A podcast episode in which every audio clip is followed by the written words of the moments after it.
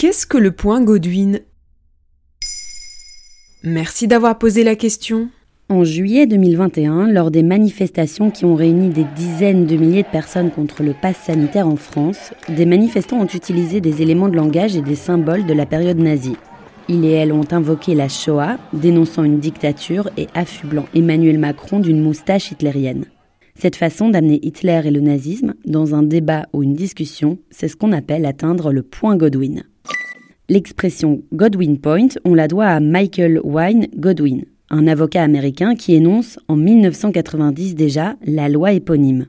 Plus une discussion en ligne dure, plus la probabilité d'y trouver une comparaison impliquant les nazis ou Adolf Hitler s'approche de 1.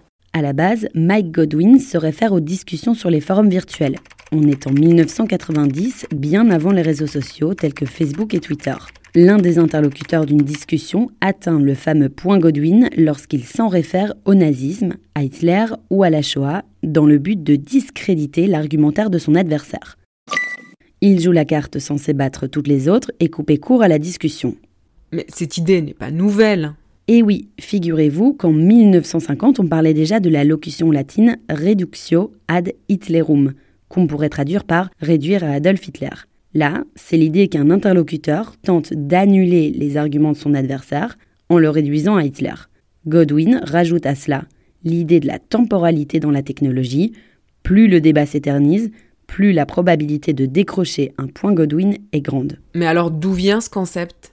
Le procédé qui consiste à fasciser son interlocuteur remonte à l'époque stalinienne. Il est utilisé pour condamner Trotsky et puis tout dissident du régime. La loi Godwin repose aussi sur l'idée selon laquelle, quand une discussion dure, on en vient à faire des analogies extrêmes, c'est-à-dire comparer des choses incomparables et donc traiter son interlocuteur de nazi ou réduire ses propos à du nazisme. Ce qui laisse à penser que rien de pertinent ne sortira plus de cette discussion. Mais est-ce vraiment un concept scientifique? Évidemment, la scientificité du concept est contestée. Mike Godwin a énoncé cette loi de manière empirique, c'est une observation. D'abord, la découverte de Godwin n'est pas nouvelle. La philosophie avait déjà analysé et systématisé ce genre de procédé près d'un siècle plus tôt. Ensuite, sa loi n'a pas été prouvée. Il existe des discussions consensuelles sur Internet qui ne mènent pas forcément au point Godwin.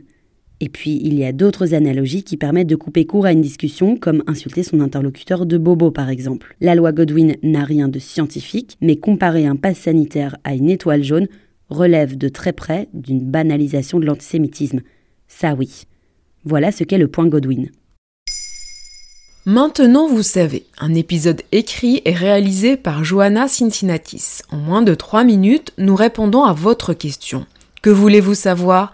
Posez vos questions en commentaire sur les plateformes audio et sur le compte Twitter de Maintenant vous savez.